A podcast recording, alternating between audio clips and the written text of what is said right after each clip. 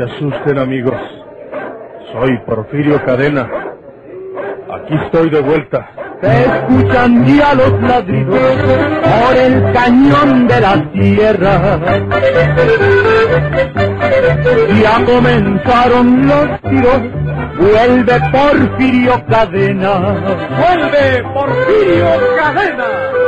Otra audaz y vigorosa serie campirana con el tortuoso bandido de la Sierra del Guajuco, Porfirio Cadena, el ojo de vidrio, del escritor norteño Don Rosendo Ocaña.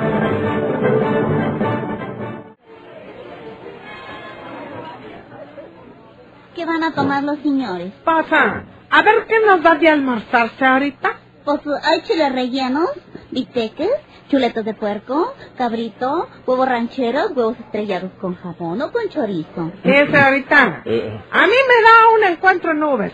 Muy bien. eh, oiga, a mí deme nomás café con pan. Enseguida. Sí. Ah, babosecita. Eh, oye, María Eugenia, ¿y qué es eso de encuentro de nubes? Pasa, migas, como las migas se hacen con tortilla Ujú. y se comen con tortilla. Sí. Pasa, pa, pa- por eso les decimos eh, encuentro en nubes. ¿eh? pues qué bonito almuerzo escogites. Oye, Porfirio, Eh, ya no nos vamos para Monterrey. Vámonos a Guadalajara. Al menos está Jalisco. A ti te gusta la agricultura y la ganadería. Pasa, ¿dónde hay las mejores tierras que en está Jalisco? Vamos a quedarnos en Guadalajara. ¿Qué dices? eh, pues, eh, puede que tengas razón, María Eugenia. Puede que nos convenga quedarnos en este estado de Jalisco. Yo me he visto de china poblana. Y tú te marcas un traje charro de esos ajustados, ajustados. Y ni quien sepa que hacemos Porfirio Cadena y María Eugenia García. ¿Y no quieres que nos pónganos a bailar el jarabe tapatío? Pues nomás que no se arranquen los mariachis, Mm. porque están bien hormiguillas las patas.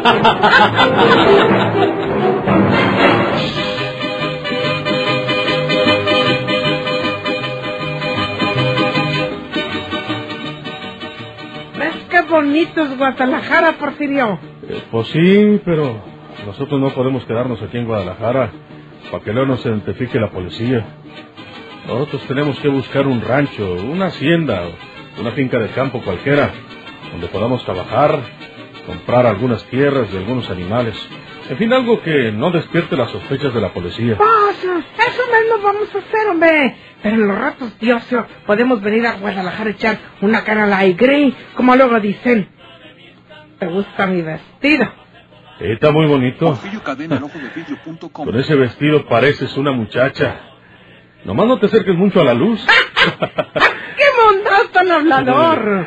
Tú no quisiste marcarte tu vestido charro. Hombre, ¿dónde me voy a poner yo uno de esos pantalones ajustados? Que me figura que en una agachada se abren y Dios favorezca. ¡Ah! Detesto tuyo, soy Porfirio. Tú te veías pero guapo con uno de esos trajes de charro y tu sombrero galoneado. Gracias, gracias, pero prefiero seguir usando mi ropa norteña. Y nos vamos a dormir temprano porque mañana quiero informarme a dónde comprar unas tierras buenas para trabajar. Y tengo otra preocupación, María Eugenia. ¿Cuál? Pues el muchacho, mi hijo, que se fue para Monterrey creyendo que nosotros también íbamos para allá. ¿Y eso qué, hombre? No más de escribirle una carta a la dirección de la mujer de Gumaro. Tiene que vivir donde mismo.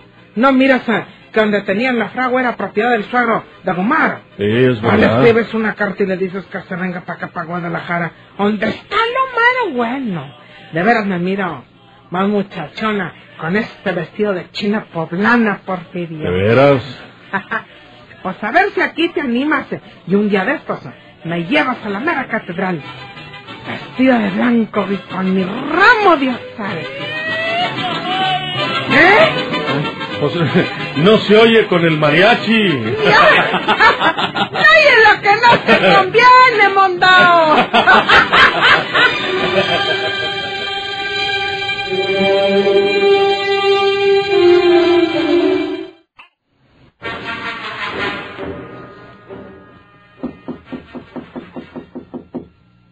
Sí, adelante. Riverol. Qué bueno que ya está usted entre nosotros, hombre. Gracias por este recibimiento, licenciado. Yo también tengo mucho gusto en estar otra vez con usted en esta capital. Feliz año nuevo, Riverol. Feliz año, licenciado. Siéntese, siéntese, Riverol. Yo lo esperaba desde la semana pasada, pero luego pensé que quizás no había conseguido vuelo a esta capital, pues con motivo de las fiestas de Navidad y Año Nuevo. No fue eso, licenciado. Bueno, ¿y dónde dejó a Porfirio Cadena?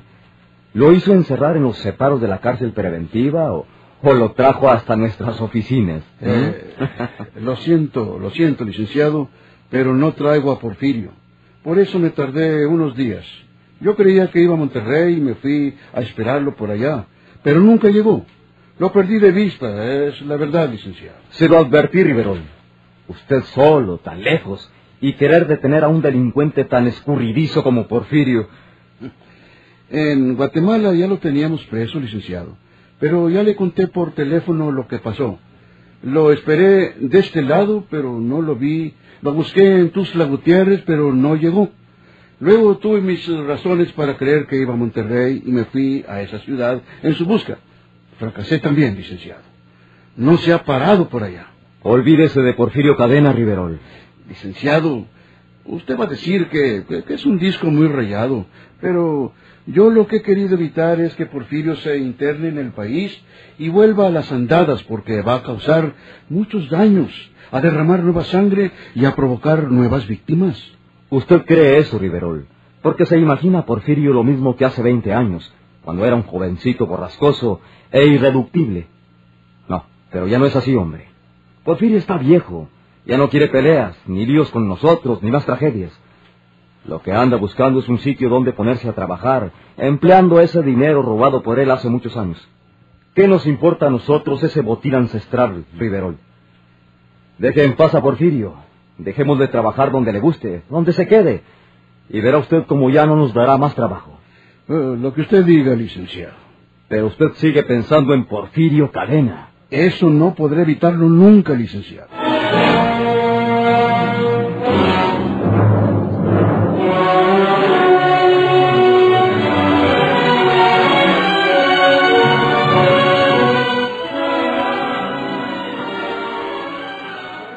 Acabo de informarme con unos amigos. Estuve platicando con ellos ahí en los portales y me dicen que hay una hacienda ahí en el valle que se llama Atlisco y que saben que en esa hacienda necesitan gente para trabajar. Pero nosotros eh, no andamos buscando trabajo, Porfirio. Queremos eh, mercar tierras eh, para trabajar en propiedad. Pues por algo tenemos que comenzar, mujer. Trabajando en una hacienda nos vamos enterando de todo, vamos conociendo a las personas y en la primera oportunidad nos hacemos de algo bueno. Tú vas a trabajar de peón y yo voy a fregarme de criada. Mira, María Eugenia, tú desde que te compraste ese vestido de china poblana ya empezaste a presumir. Pero debes saber que aquí se tiene que hacer lo que yo diga. Y si no te conviene, ya sabes para dónde queda la calle. ¿Quieres correrme? Yo también te voy a hacer otra pregunta. ¿Quieres seguirme? Se te hace poco lo que te he seguido. Pues entonces ya sabes lo que tenemos que hacer. Te he seguido por donde quiera. Por, o- por donde te ha dado la gana, sin marcharme nunca y sin pedirte ni exigirte nada. Y aunque tú has quedado mal conmigo, porque te vuelves a puras promesas, ¿eh? nunca me he echado para atrás. Que nos casamos en Monterrey. Llegamos a Monterrey y no hubo nada. En San Luis Potosí. Llegamos a San Luis Potosí. Y no. Que en la Ciudad de México. Ni te volviste a acordar de la promesa. Que en Matehuala. Digo Guatemala. Pues tampoco hubo tiro. Voló el pato. Y no obstante todo eso, Porfirio, yo te seguí por donde quiera y eres puro pájaro bachón al decirme que si no quiero seguirte ahora, ya sé por dónde queda la puerta de la calle. Pues no me estés fregando. Pues el que está fregando eres tú, para que te lo sepas. Ya porque me merqué unas faldillas nuevas, ya por eso creías que quiero presumir. Si soy la misma de siempre. Y lo mismo es echar tipo en una fiesta que meterme al corral a ordeñar las chivas. Vamos donde quiera. Pero no te enojes conmigo porque me da mucho coraje. Está bueno, está bueno. Ya se acabó la averiguación. Ahora vamos a Tlisco para saber si es verdad que necesitan gente en esas tierras. Y no llores, no llores. Ya sabes que nomás tú eres. No, yo soy la que.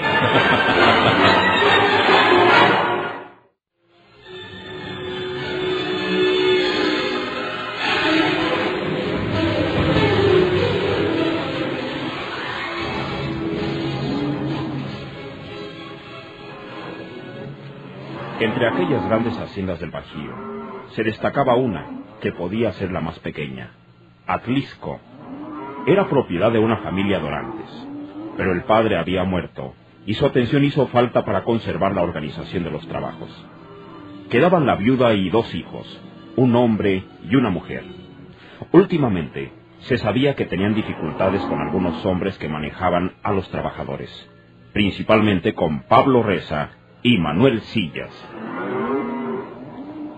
Oye, Pablo, que no se nos olvide que nos mandaron llamar de la casa. Vamos a dejar los animales y a ver qué quieren. Pues, ¿qué quieres que quieran? Lo mismo de siempre, que se pierden los animales. ¿Y quién será el desgraciado que les va a chismear que nosotros vendemos o nos comemos los animales? Pues sabrá Dios. ¿Qué te parece, Josezón? ¿Mm? Ese amosomao nomás anda en la casa entre las faldas de las viejas y a mí se me hace que a nosotros nos dice que está de nuestra parte y luego va para allá con el chisme. Pues quién sabe. Vamos a ver para qué nos quieren en la casa. Oh, pues vamos de una vez. ¿eh? A ver qué parque revientan. Ay, qué, qué perrita de mi vida.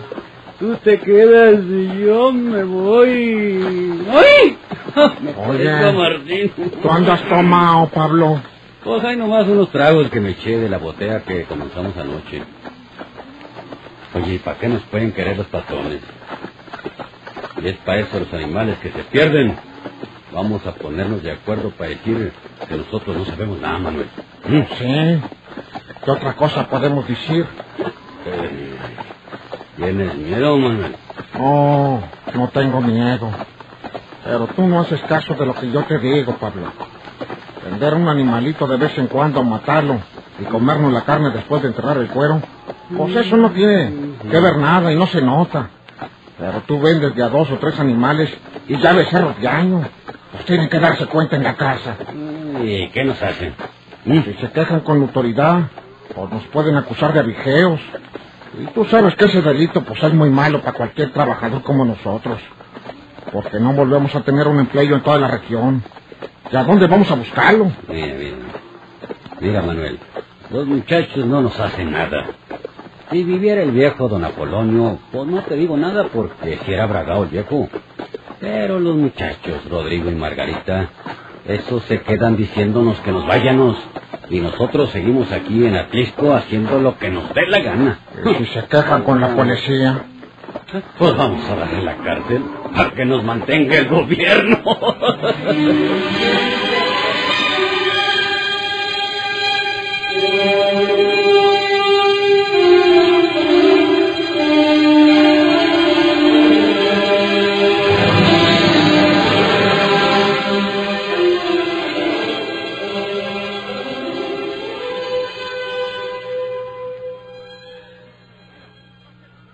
Tú debes decirnos la verdad, José. No tengas miedo.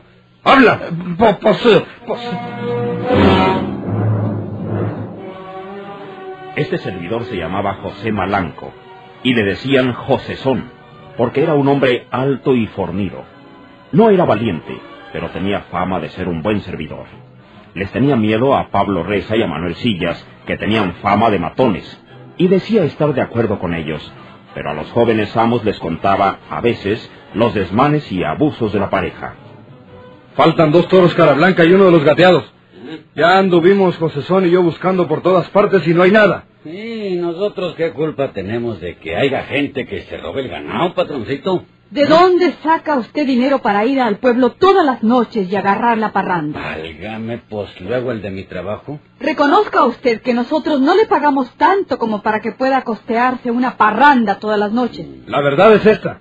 Tú y Manuel, Pablo, ¿Mm? andan negociando con nuestros animales. Y ya sea que los vendan o que se los coman. Eso se llama robo de ganado. Y la ley lo castiga muy severamente. Oye, nosotros no somos ladrones de ganado. Pues eso lo investigará la policía, si ustedes quieren defenderse de nuestra acusación. Ustedes dos, Pablo y Manuel, ya no trabajan con nosotros desde mañana. ¿Qué? ¿Qué? yo también. Los dos quedan despedidos. Pues nunca nos podrán probar ustedes que hayan robado uno solo de sus animales. Claro. Y que venga la justicia a investigar. Claro. Y a ver si tienen ustedes un testigo en contra nuestra. Eso, eso es, eso, eso. A ver de dónde sacan un solo testigo que diga que nosotros alguna vez hayamos robado alguno de sus animales. Tenemos ese testigo. Afortunadamente. ¿Dónde está? ¿Quién es? Puedes entrar, José.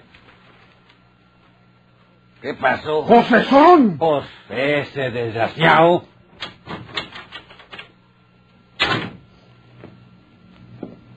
Este es el testigo. Este desdichado chismoso. Sí, señores. José es testigo de lo que hacen ustedes con nuestros animales. Les pagamos para cuidarlos y resulta que los venden y se los comen. Habla José. Pues eh, es verdad lo, lo que dice usted, Rodrigo. Manuel, eh, Pablo y Manuel venden algunos toros y becerros de año o se los comen junto con sus amigos. ¿Y cuántas veces te has hartado tú con la carne asada de esos animalitos desdichado y te has llevado los lomos y los costillares para tu casa? No podía decirles que no, les tenía miedo, pero luego he venido a decirle la verdad a los, a los patrones. Mm, Pero ya bien harto, ¿verdad? Es un desvergonzado, José Son. Quedan ustedes despedidos. Y como se los acaba de decir mi hermano, desde mañana no tienen más trabajo. Y si quieren quejarse ante la autoridad, pueden hacerlo para exigirle responsabilidades. Y ya pueden retirarse. Mira, José no todo el tiempo vas a estar escondido aquí en la casa. Y cuando salgas de dichao, rajón, te voy a matar a balazos. Yo tendría que cumplir con, con mi deber. Y también cumplías con tu deber cuando tragabas carne asada con nosotros y te llevabas los bocos para la casa. Lo, lo hacía con miedo. No sería por hambre, desdichado. Ah, Mire usted, Rodrigo, y usted también, Margarita. Ustedes tendrán el gusto de corrernos de su hacienda, pero nosotros tendremos el nuestro de correrles a todo aquel entrometido que venga en lugar nuestro. Y entonces llamaremos a la policía. Sí, y me gustaría que tú, José Son, tuvieras los suficientes pantalones para salir al camino real en busca de la policía, nomás para dejarte colgando de un palo blanco con la lengua afuera. Ay, tú, ¿a poco eres la piedra María? ¡Pues salta afuera! ¡Basta! Tengan la bondad de retirarse, Pablo y Manuel. Y si yo sé que andan merodeando y haciendo daños en nuestra propiedad, de veras llamaré a la policía para que los encierren. Tiene usted cárcel propia, Rodrigo. Tengo mis derechos. Pues cuídese, porque cualquier día puede que le fallen esos derechos. Si nosotros hemos agarrado un pedazo de carne de sus animales, ha sido porque tenemos hambre, porque así son los sueldos de hambre que pagan ustedes en la hacienda. Miente usted, Pablo. Nunca les ha faltado nada ni en sus personas ni en sus familias. Han robado animales porque tienen ese feo vicio de robar. Nomás a usted no nos la robamos, Margarita, porque usted ya es una señorita de edad, que se ha ido quedando y que ya quisiera que un hombre se la robara. ¡Basta! ¡Lárguense! ¡Lárguense inmediatamente los dos! Si no quieren que los echen a patadas. ¿Y quién nos va a echar? ¿Quién? ¿Quién? ¡Yo! ¿Eh? ¡Yo, señores! ¿Y este? Yo los voy a echar a patadas y no se largan inmediatamente. ¿Quién es usted? Soy Porfirio Cadena, el nuevo mayordomo de la hacienda. Mm, Vámonos. Vámonos, Manuel. Vámonos, Pablo.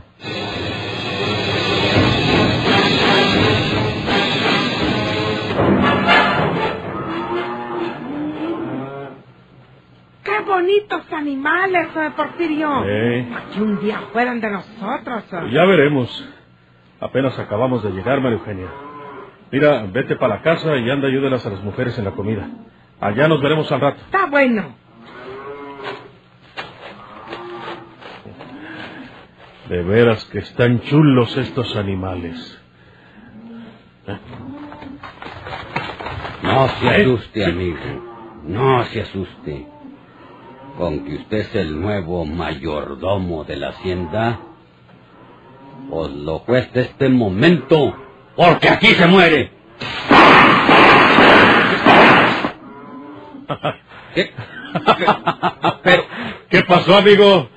¿No me pudo matar? Pero... Ahora lo voy a matar yo a usted. ¡No! ¡No!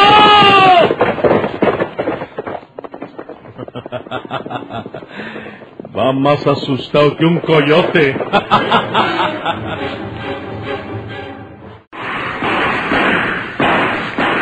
Soy Porfirio Cadena. Aquí estoy de vuelta. Que tiemblen sus enemigos o que abandonen la tierra.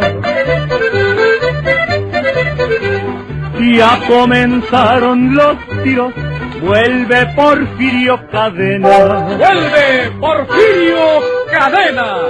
Por esta estación y a la misma hora, sigan escuchando los emocionantes capítulos de esta nueva serie campirana del borrascoso bandido de la Sierra del Guajuco, Porfirio Cadena, el ojo de vidrio. Muchas gracias por su atención.